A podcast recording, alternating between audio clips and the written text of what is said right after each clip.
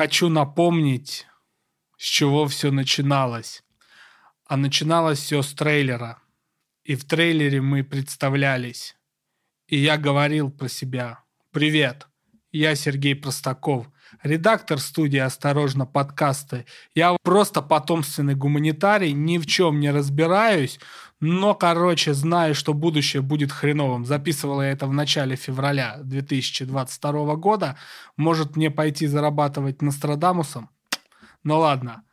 Мой коллега Даня Ермаков. Привет, Даня. Привет, я Даня. Вот этот мальчик, представившийся «Я Даня», говорил, что он интересуется всякими там технологиями, но со скепсисом относится ко всякому NFT и блокчейну. И он будет уравновешивать две крайности. А что за вторая крайность? А вторая крайность вошла э, в мемологию нашего подкаста. Локальную мемологию. Да. NFT-энтузиаст Тимур Султанов. Привет, Тимур! Привет, Сережа! Привет, Даня! Я Тимур Султанов. Н... Господи, как это ужасно звучало тогда, ужасно звучит сейчас и будет ужасно звучать всегда. Но сегодня, наверное, попробую рассказать, почему это вообще случилось, приклеилось и так далее. Тимур действительно представился в нашем подкасте как NFT-энтузиаст, а после этого долго пытался сказать, что он не NFT-энтузиаст.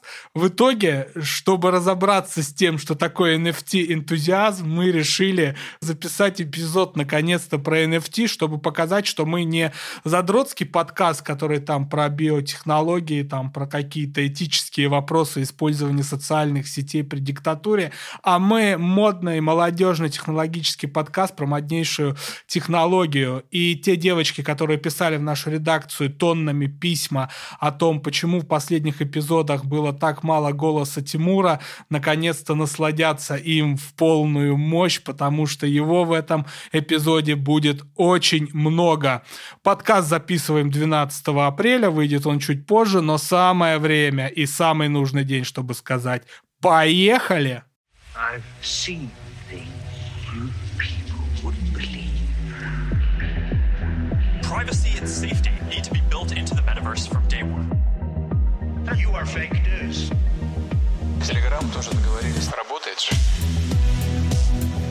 Очисти свой мозг. Они не отвечают репутации за свои слова, а значит могут оказаться провокатором. Итак, Напоминаю, что я потомственный гуманитарий. И первая часть для тех, кто решил включить этот эпизод э, с мыслью «М, я слушаю этих классных ребят, и, наконец, пришло мое время разобраться, что же такое NFT, потому что я доверяю этим ребятам. Но мы надеемся, что такие слушатели, конечно, есть. Поэтому в первой части я буду задавать Тимуру вопросы, получая какой-то небольшой ликбез. Тимур, как расшифровывается NFT? Non-fungible token, не взаимозаменяемый токен. А почему он не взаимозаменяемый? Потому что он записывается в цепочке блокчейна и нет э, точно такой же копии этого элемента. То есть он уникален Блокчейн, он прежде всего ассоциируется с криптовалютой, да, деньгами. И вот есть много биткоинов, и они взаимозаменяемы. Один биткоин заменяет другой, да? Один биткоин равен одному биткоину, у них разные адреса в сети, но, но при этом он свободно, типа, идентично меняется один на другой. Но цепочки адресов у них, кстати, все равно уникальные. То есть это такая большая-большая сеть, которая построена на блокчейне, которая построена на вот этой вот э, зашифровке каждого сообщения, каждой транзакции, но у тебя есть э, как бы условно финансовые единицы, там, будь то один биткоин, один эфириум и так далее. Ну, если это описывать как такой финансовый элемент, то там один равен одному, да. Если это какая-то картинка там какого-нибудь криптопанка, то он будет уникальный, и второго такого нет. Вот у тебя есть смарт-контракт, котором, допустим, прописаны все вот эти вот ассеты криптопанков. И если у тебя есть один из них, то точно такого же нет у кого-то другого внутри этого смарт-контракта. Большинство наших слушателей, наверное, знает об NFT прежде всего как о способе продавать произведения искусства. Угу. И вот у меня вопрос такой.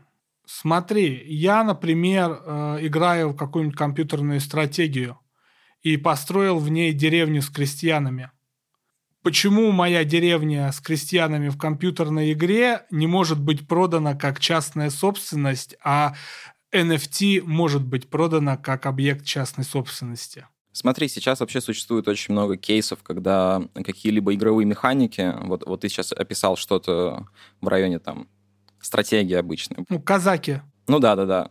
Я не помню, это РТС или это пошаговая стратегия? РТС, это РТС. В Киеве сделано в 2000-е, потом они в 10-е ее перевыпускали. Вот. Сейчас есть очень много кейсов, когда подобные игровые механики, они перекочевывают в аспект блокчейна, и там у тебя есть те же самые казаки, но только они у тебя, каждый тоже представлен как токен. И более того, любой человек может посмотреть какой-то общий смарт-контракт и найти вот одного твоего казачка, который от точки А в точку Б перекочевал, и что у него за это время там списалось столько-то единиц энергии и прочее. А то, что у тебя установлено просто на твоем компьютере, оно не имеет э, общих логов, которые всем видны и так далее. Поэтому они не могут быть проданы, потому что в этом как бы нет смысла. Нет, технически ты, конечно, можешь там файлы своей игры перевести в блокчейн и это продать и так далее, но это не это не какая-то такая общая штука, чтобы это кому-то было интересно, скажем так. Тимур, ты какое-то фантастическое количество терминов выдал, малоизвестных и малопонятных. Объясни, пожалуйста, а что такое смарт-контракт, например? Все же, наверное, знают про криптовалюту эфир. Виталик Бутерин. Ну, вторая по популярности после биткоина, кажется. Да, да, да, да. Это стало настоящим перерождением биткоина, потому что в обычный блокчейн туда добавилась функция смарт-контрактов, которая нам позволяет делать дополнительные механики взаимодействия между вот этими вот элементами блокчейна. То есть сама криптовалюта Ethereum дала возможность, в принципе, появиться NFT, каким-то игровым проектом внутри этого потому что мы можем описывать взаимодействие между двумя единицами блокчейна с помощью функции. То есть это вот прям как в языках программирования у вас есть функция, и вы э, можете ее применить с этого типа адреса токена на этот адрес токена. Мы можем, допустим, сделать там функцию того, что наносится атака какому-то другому токену. И вот смарт-контракты, если вот прям практически описывать, это взаимодействие между разными элементами блокчейна. Я очень хорошо помню, как в начале 2010-х, я доживая последние годы в студенческом общежитии, услышал от одного из своих знакомых рассказ про биткоины, что есть такая штука, разные компьютеры соединены, и можно деньги получить, которыми можно все покупать в интернете. Я такой, м-м, прикольно. Но дальше этого не пошел. Потом я уже был солидным журналистом, шеф-редактором. И в семнадцатом году мне приходилось вместе со своими журналистами разбираться, почему биткоин, вот этот самый из какой-то субкультурной штуки, как мне казалось, превратился то, что имеет значение, да, для и онлайна, и офлайн жизни. Да, это была абсолютно андеграундная такая задротская херь, типа, какие-то виртуальные монетки, люди за них потом пиццу покупали, типа, чего? Так вот, мне как человеку с историоцистским сознанием, как я вот люблю рассказывать истории, видеть через истории, хотелось бы, Тимур, от тебя понять. Вот появляется технология блокчейна, ну вот где-то там, да, на стыке конца нулевых, начала двухтысячных. Угу. Почему об NFT заговорили только вот последние пару лет. Почему это стало важной историей, почему, словно, ее не изобрели там в 2014 году? Что они делали 8 лет назад, э, создатели блокчейна? Легче всего воспринимать NFT как какую-то надстройку над блокчейном, над э, криптовалютой как таковой. Это как будто бы второй слой восприятия. Вот у нас, условно, знаешь, есть какое-то низкоуровневое программирование, типа когда мы на ассемблере пишем прямые команды компьютеру, а есть высокоуровневые языки программирования, которые являются надстройкой над этими низкоуровневыми, но они более удобны в формате отображения, восприятия и так далее. NFT мне проще всего воспринимать для себя именно так. То есть как будто появился какое-то визуализирование всего этого. Собственно, это и притянуло огромное количество людей. Сейчас есть такая очень популярная маркетинговая фишка говорить о том, что вот вы не успели попасть на там уносящийся поезд э, биткоина. Так вот, сейчас вы можете попасть в последний вагон NFT. И в принципе, несмотря на то, что это звучит максимально популистски и плохо, это является, наверное, правдой, потому что сейчас вот эта штука, она разгоняется и все еще разгоняется. И впереди у нее по многим причинам большое будущее, если все будет развиваться так, как развивается сейчас. А почему это популярно вот э, right now? Потому что у этого есть э, прикольный механизм, который позволяет не только всяким андеграундным чувакам оперировать с какими-то токенами, смотреть на какие-то циферки, буковки и так далее, когда у нас есть картинки или какие-то ассеты, видео и все такое.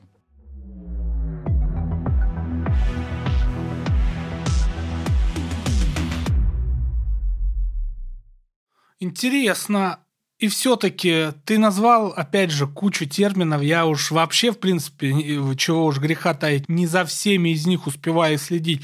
Но ты назвал термин, мимо которого невозможно пройти. Криптопанки. Мы как киберпанки, про нас так и пишут в комментариях, киберпанки вперед.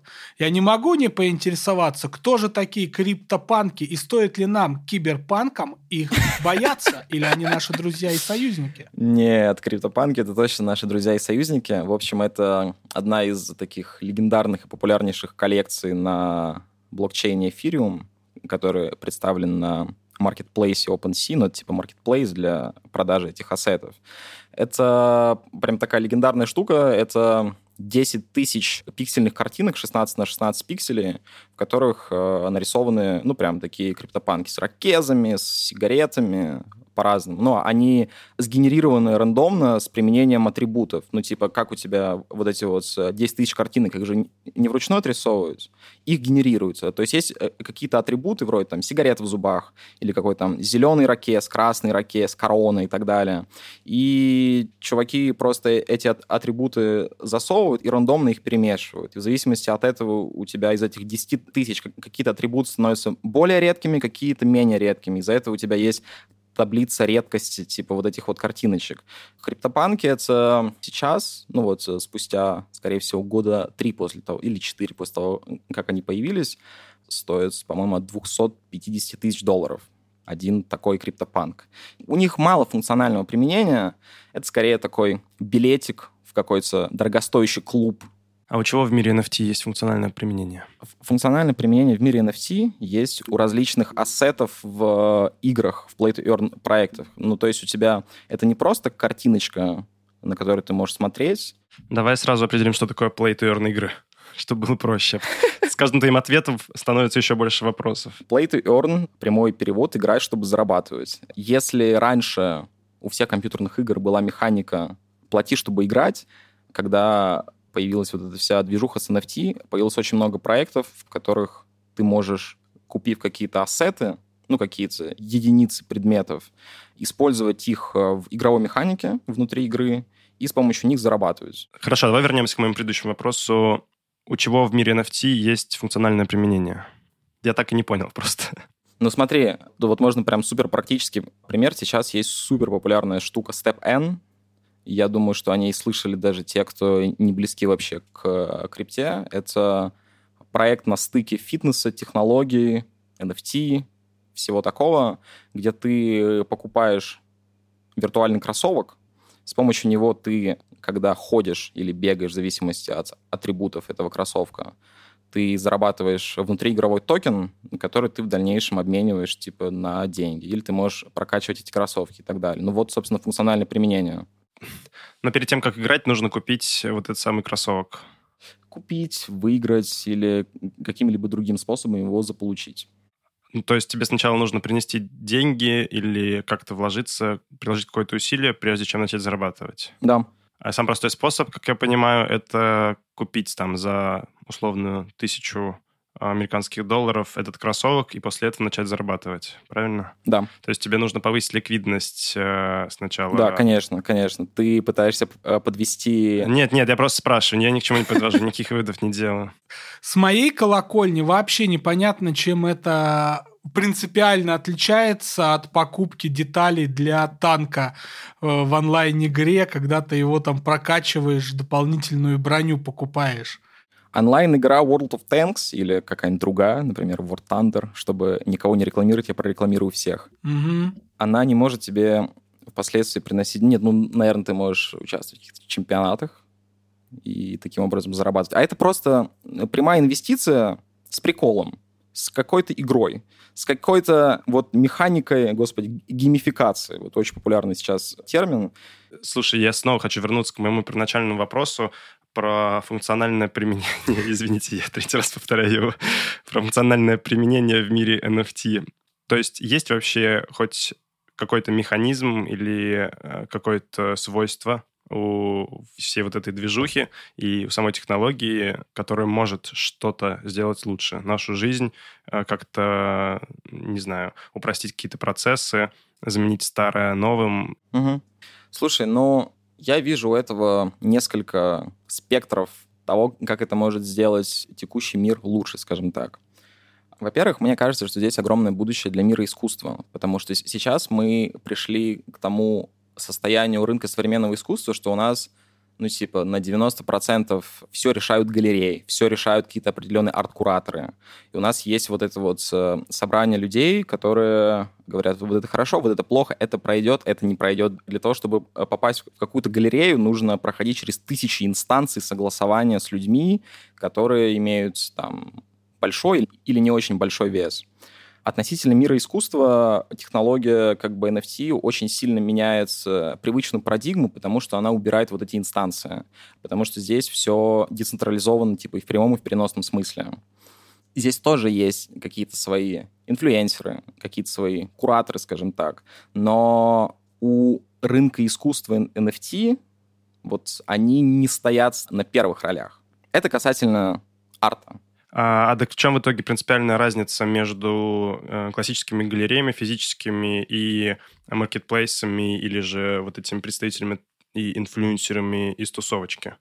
Все еще, если я делаю что-то, что какие-то люди считают не имеет потенциала в продаже и спекуляции, скорее всего, это не будет так же востребовано, как не востребовано в мировых галереях, также не будет востребовано на рынке NFT. Э, или я не прав?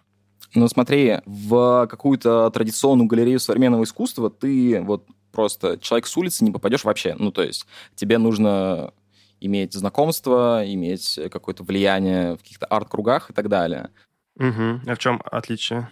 На условный OpenSea или Rarible ты можешь залиться просто так. Но меня ведь никто не, не увидит в таком случае. Я же буду где-то внизу. На самом деле и да, и нет. Я тебе говорю про то, что в галерею ты в принципе никак не попадешь. Сюда ты попадешь с меньшим охватом, но у OpenSea, кстати, очень прикольные механизмы вообще отображения коллекций. Я вижу прям сотни примеров, когда ну, какие-то абсолютно неизвестные имена очень быстро поднимаются без какого-либо влияния, каких-то чуваков из Твиттера и так далее. И это происходит прям постоянно. Хорошо, слышу, о чем ты говоришь. Все еще не до конца понимаю, как это можно сравнивать. Точнее, э, как можно сравнивать галерею, которая сама по себе является э, авторитетным источником, который предлагает посмотреть людям на то, что, по мнению авторитетной галереи, считается ценным или достойным внимания, как минимум. То есть это такая выборка для произведения искусства. А OpenSea — это просто marketplace, на который я могу залить выпущенный мною самим NFT и показать его всему миру.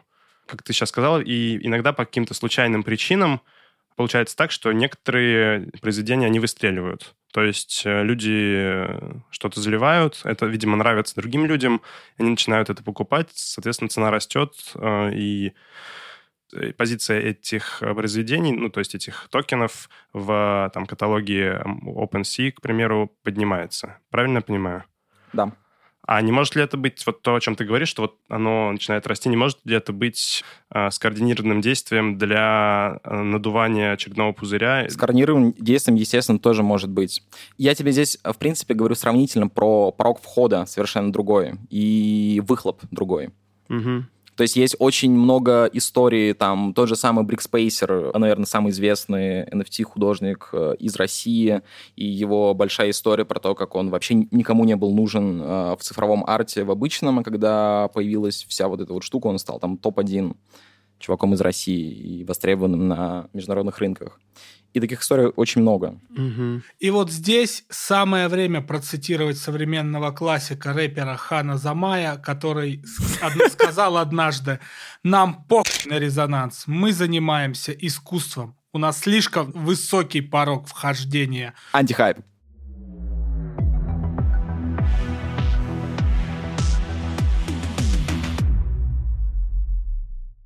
И все-таки, Тимур, что значит быть NFT-энтузиастом? Быть NFT-энтузиастом — это просыпаться с первыми лучами солнца или с последними, если ты хочешь. Заваривать себе чашечку кофе или чая.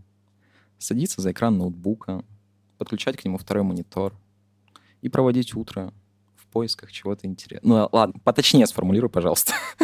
Не, ну серьезно, вот как ты увлекся NFT? Как ты занялся этим? Как ты к этому пришел и почему это стало твоей основной деятельностью, по большому счету?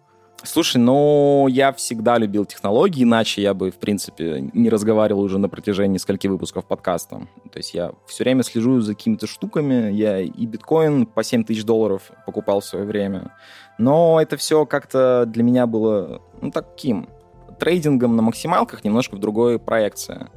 Моя личная история, как она вообще звучала, в сентябре 21 года я полетел в Самару со своей девушкой, с ее сестрой и ее молодым человеком, тогда мужем сейчас. Вот, он сам из сферы видеопродакшена, Э, мы что-то сидели, пили пиво, и он такой, вот мы снимали документалку про NFT, бла-бла-бла-бла-бла. И несмотря на то, что я на тот момент уже кучу раз об этом слышал, вроде так немножко интересовался, и до меня доходили там новости с Тижорного, заблокированы на территории Российской Федерации, да, по-моему, Да, о том, что в Филиппинах большая часть мужского населения перестали ходить на работу, потому что они начали играть в Baxi Infinity, в игру про котиков, которые дерутся друг с другом. До меня все эти новости долетали, я такой, прикольно, прикольно. Вот, а когда мне Миша об этом рассказал, нужно как-то поподробнее углубиться. Я тогда еще плотно работал вот тоже в видеопродакшене, и несмотря на то, что это был мой первый там двухнедельный отпуск за огромное количество времени, я 24 на 7 сидел за компьютером и читал про эти все ваши NFT, про все вот это вот, и начал очень глубоко в это погружаться. И потом, когда у меня вот э, в конце 21 года произошло ну, такой, типа, глубокий личностный кризис из-за того, что я не понимал, чем мне заниматься, и текущий вид деятельности меня просто уже никуда не толкал, я достиг какого-то, ну, довольно хорошего потолка, и такой, блин, а что а чё дальше делать? И одновременно с этим начал очень сильно интересоваться NFT и зарабатывать в этом, и у меня постепенно вот так это все перешло, что я, ну, типа там, большинство денег, которые зарабатывал, я зарабатывал на NFT, и, и мне это очень нравилось. У меня есть просто такая э, черта характера, я когда нахожу какую-то вот вещь, я могу в нее так глубоко погрузиться, что я- вот я, я буквально неделями не буду спать, просыпаться с мыслями об этом, засыпать с мыслями об этом и заниматься только этим. А какой у тебя текущий вид деятельности был перед тем, как ты увлекся NFT? Я занимался оснащением съемочных площадок звуком. Сначала я просто звукорежиссером был, потом как-то все стал под ключ делать, типа какие-то рекламы, какие-то фильмы, все такое. Типа музло писать, постпродакшн делать. Скажи, а твой первый токен был случайно не со звуком связан? И вообще есть звуковые токены? Звуковые токены есть, но это пока такая плоскость не открытая большинству. Есть там какие-то кейсы, когда кто там, Wu-Tang Clan, по-моему, делали NFT-альбом. Сейчас очень сильно по NFT угорает Snoop Dogg. У него есть в игре Sandbox целый остров отдельный, и он выпускает тоже альбомы в NFT. Но мало есть крутых кейсов. Так какой твой первый токен был? Я не помню, каким мой был самый первый токен, но запоминающимся самым моим первым токеном была, в общем, виртуальная лягушка, которую я получил следующим образом. Короче, я сидел в Дискорде. Еще раз, Дискорд это что? Ди- Дискорд — это мессенджер, который очень популярен среди геймеров, и он популярен в NFT-пространстве, потому что там есть удобная механика разделения сервера на кучу разных каналов, типа, там, допустим, General Chat. Поняли, это мессенджер. Угу. Да. Но это такой сложный месседж, вот прям типа гигантский месседж. Вот представьте, это, это будет Discord. Сидел я в Дискорде этой коллекции с э, лягушками, и у них был октябрьский конкурс хэллоуинский, в котором нужно было сфоткать свой лучший костюм на Хэллоуин, и они тебе в подарок пришлют, э, типа, свой токен. Я пролистал весь э, канал, и заметил такую прекрасную вещь, что несмотря на то, что это NFT-коллекция, посвященная пиксельным лягушкам, там нет ни одного костюма лягушки. Вот. Я загуглил. Костюм лягушки, карнавал, Москва. Нашел на другом конце Москвы карнавальный костюм лягушки, который я арендовал за полторы тысячи рублей. Приехал домой, меня сфоткала девушка на фоне проектора, где была высвечена эта коллекция. Совершенно дурацкая фотография. Вот, я выиграл этот конкурс, эта лягушка до сих пор у меня лежит. Честно, что-то баксов 350, наверное, стоит. Я ее просто не продаю, потому что это прикольно.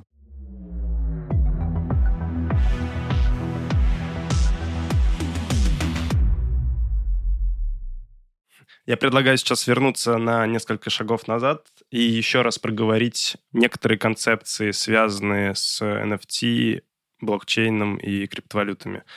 Тимур, и мне снова нужен ты для этого. Я хочу побить от тебя вопросы. Yes, yes.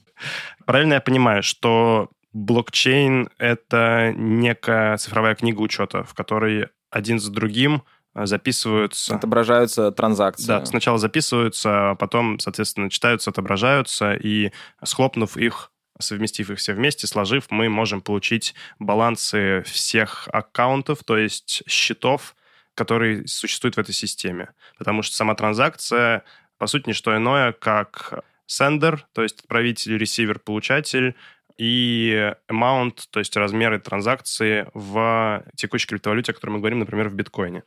А, окей, угу. это понятно. Тут появляется слово смарт-контракт. Смарт-контракт — это какая-то э, компьютерная функция, какой-то кусочек кода, выполняющий что-то при запросе к нему.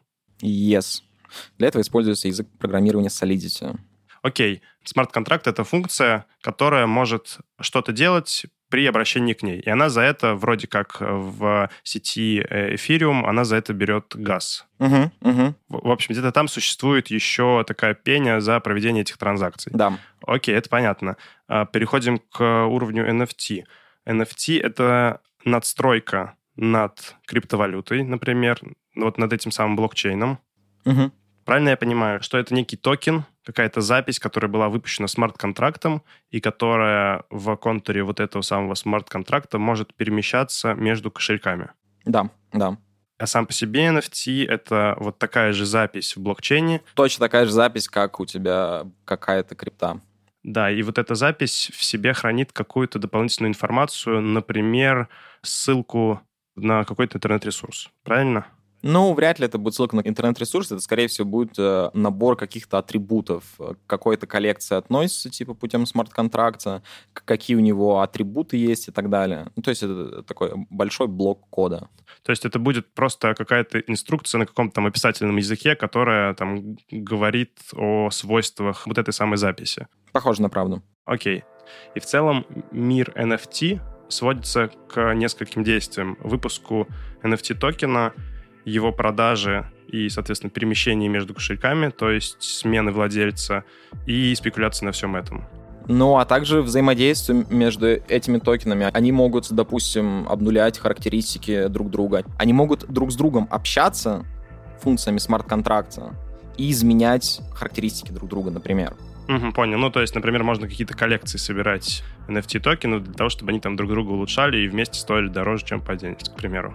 Ну, типа того, или просто, чтобы они что-то друг с другом делали, чтобы у тебя какой-то меч атаковал какую-то броню, и у тебя иссякало и там, и там что-то. И следующий мой вопрос — это что создает ценность для вот этих самых записей в блокчейне?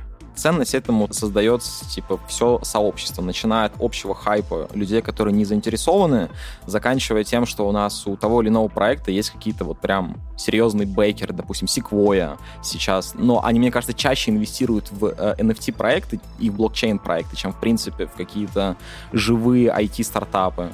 Кучу инвесторов внутри сообщества, вроде там Binance, Binance Labs, Угу, я понял. Ты сейчас говоришь про людей, которые вкладывают деньги в NFT, то есть покупают их за какие-то суммы. Да, да. Но не обязательно покупают, инвесторы в основном просто дают э, деньги либо в обмен на какие-то токены, которые потом описываются в токеномике проекта, типа как там маркетинг, физ и так далее, заканчивая тем, что они могут просто дать бабки.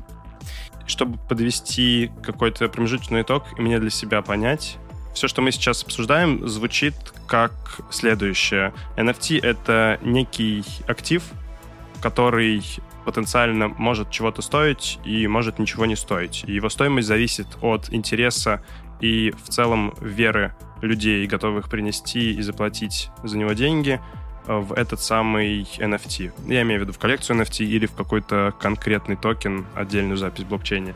И скажи мне, правильно ли я понимаю, что вся ценность завязывается на надежде людей, которые что-то покупают, что они смогут продать это дороже людям, которые придут после них.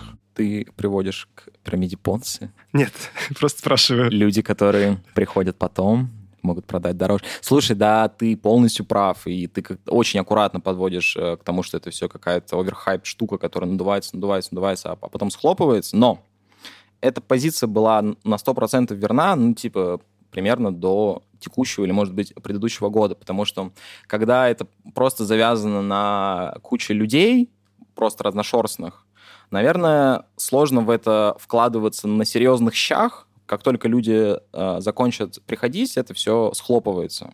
Сейчас туда приходят огромнейшие бренды технического характера, не технического характера, которые дают себе совершенно другую плоскость доверия. Потому что, условно, когда там, миллион человек инвестировали во что-то, это для тебя одна позиция. Когда, типа, тысяча человек, но Nike, Adidas, Asics, Binance и так далее, это, наверное, чуть больше веса имеется. Потому что если в первом случае это все действительно может закончиться вот таким пиком в формате Кремлевской башни, когда все вот достигает точки экстремума и, и рухается вниз, то во втором случае у нас есть лица проекта, заинтересованные гигантские бренды, которые не допустят такой парадигмы, при котором это все сразу же упадет. Они будут либо вливать деньги еще, либо привлекать другие э, технологии инвестиций, либо они, в принципе, будут изменять внутреннюю механику таким образом, чтобы у тебя там текущее падение токена оно было развернуто путем сжигания его и так далее. Но, в общем, есть куча разных механизмов. Это все гигантская пирамида, да. Просто она очень сложная. Она намного сложнее, если понимать, как это все работает, с этим можно очень крутые штуки творить. Круто. Спасибо за честность, и мне нравится твой взгляд на это. Последнее, что я хочу сказать. Мне, на самом деле, очень нравится твой энтузиазм. Мой NFT-энтузиазм? Или какой энтузиазм? Мне очень нравится твой NFT-энтузиазм. Мне нравится, что ты не делаешь вид, что это что-то благое, у этого всего есть какая-то большая цель или а, функциональное применение. И в целом, по-честному говоришь, что ты трейдер, человек, который, используя финансовые инструменты, зарабатывает деньги. Окей. Но единственное, не могу не заметить, э, когда ты говорил про большие бренды и что это не может развалиться, у меня был такой флешбэк в 2008 когда вся эта пирамида с ипотеками и облигациями в Америке, в США держалась на том, что огромные банки выдавали ипотеки, э, выпускали под них облигации и зарабатывали, э, по сути, деньги на неликвидных активах.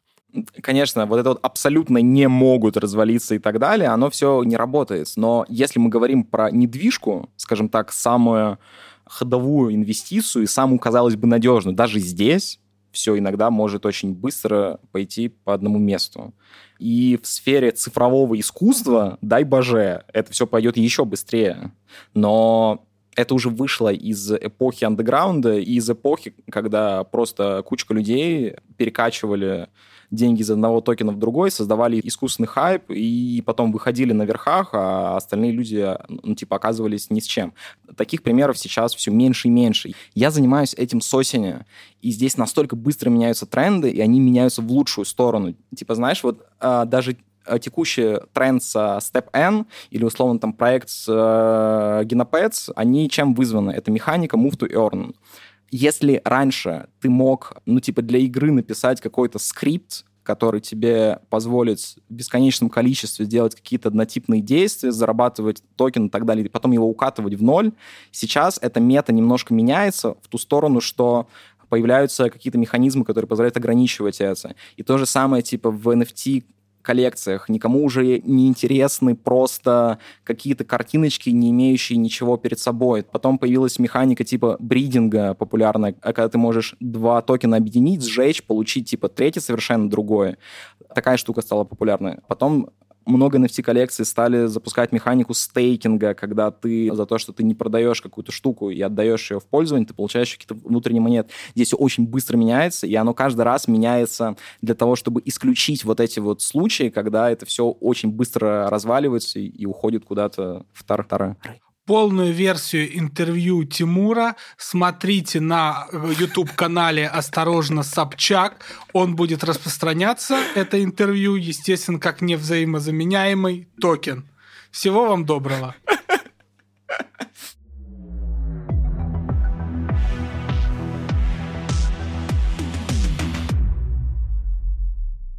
Ты там говорил, Тимур, про Степан и про то, что они вводят какие-то ограничения. Э, что ты имел в виду в этом? Короче, почему сейчас очень популярны вот все эти игрушки, связанные с, э, с движением? Потому что ты его не можешь очень легко заобузить и бесконечно высасывать токен, продавать его и таким образом, типа, получать деньги. Я работаю в компании Sweatcoin, которая 6 лет платит за ходьбу.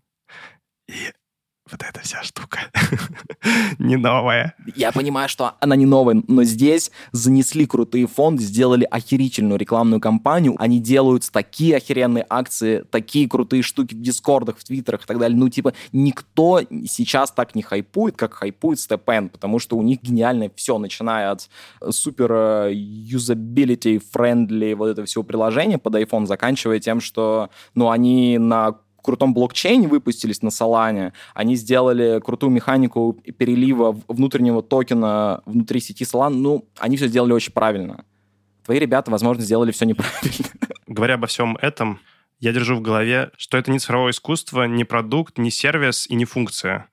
Это активы, в первую очередь. Извини. Ну почему не цифровое искусство? Ну вот есть художник Бипл, который кучу лет сотрудничал с Луи Виттоном, с кем-то еще, и, допустим, как вообще вот этот хайп начал появляться, это когда Бипл на Кристис, на Кристис, его, Мне кажется, его это картину никто ничего не поймет. продали за 69 миллионов долларов. Бибел на Кристис, э, Кристис. Да вы чё, Кристис это же аукцион не, не цифровой, это самый Ты популярный. в какой стране живешь? Чай с сахаром есть, и то хорошо, как говорил классик. А, Я говорю вон ту мысль, что это не функция, а спекулятивный актив. Спекулятивный актив на 90%, но он себя пересобирает вот на моих глазах и становится другим. Сейчас да. Хорошо. А значит, что рядовой э, человек, который, в принципе, интересуется трейдингом, спекуляциями, инвестициями и вот этим все прочим, может совершенно спокойно не испытывать фома и не переживать о том, что он опаздывает на поезд э, новой цифровой эпохи арта, понимая, что на самом деле это просто еще один рынок, на котором люди, умеющие зарабатывать на рынках и трейдить, зарабатывают деньги. Думаю, что в целом да, но эту технологию можно любить и не только с позиции типа финансов и денег. Ее можно любить эстетически. Ну, э, типа, я не являюсь человеком, который говорит, что за этим гигантское будущее стоит, но в перспективе это действительно может э, сильно поменять э, и рынок физического искусства, и рынок цифрового искусства, и перевести вообще игровую индустрию. А игровая индустрия — это то, о чем даже Путин говорит. А, не, ну если Путин говорит, ну то да, Не конечно. поминайте в суе. Игровая индустрия — это очень огромный пласт современной индустрии развлечений с гигантским количеством денег, с гигантским количеством аудитории. Все игры на блокчейн могут быть только пошаговые, да или нет?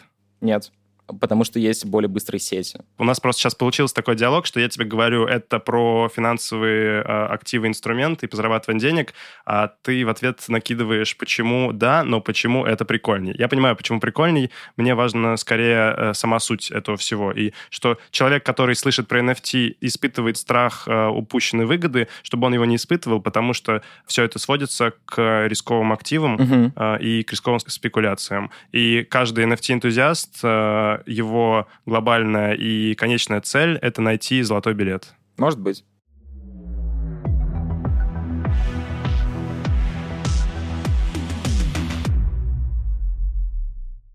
Знаете, Тимур, герой нашего сегодняшнего подкаста, как-то мне сказал, Сергей, у тебя потрясающе получаются концовки нашего подкаста. И теперь я вынужден при завершении каждого эпизода соревноваться с самим собой, смотря на Тимура. Что хочется сказать? Вспоминается, безусловно, финальная сцена пикника на обочине Стругацких, когда вот эти несчастные, замученные люди пришли к этому золотому шару из тукана, я не помню, который исполняет все желания, Монолиту. То Редрик Шухарт, кажется, так звали главного героя Сталкера, да, просто стал молиться и произнес ту самую речь, которая завершается пассажем. Счастье всем даром, и пусть никто не уйдет обиженным. Каждая новая технология пытается написать на себе именно эту фразу. Но потом в итоге все равно кому-то чем-то придется платить. И герой пикника на обочине, кстати, если вы не забыли, чтобы попасть к этому золотому монолиту, слитку и стукану шару, он же кое-кого убил по ходу движения, простите за спойлер. Но это что-то я взгрустнул, а из оптимистичного, если вы хотите интервью, ну, например, со мной, Сергеем Простаковым, или с Данилой Ермаковым, пишите на адреса нашей студии, и мы позадаем друг другу вопросы, пишите, предлагайте ваши темы, все адреса, все контакты есть в описании этого эпизода. Всего вам доброго. Это был подкаст Киберпанк, который мы я Сергей Простаков, я не NFT-энтузиаст, я вообще в этом не разбираюсь, а только больше запутался по итогам этого эпизода. Даня, давай ты. Меня зовут Данила. Я Юра Дудь, можешь начать? Тимур, последний вопрос. Сколько ты зарабатываешь? Я только трачу. Можно я передам привет ребятам из своей тусовки, крипто-тусовки? Да, конечно. Меня зовут Тимур Султанов, и передаю привет всем чувакам из патовой ситуации. Всем мяу-мяу. Пока-пока. А я Данил Ермаков. Пока. Время всегда против нас.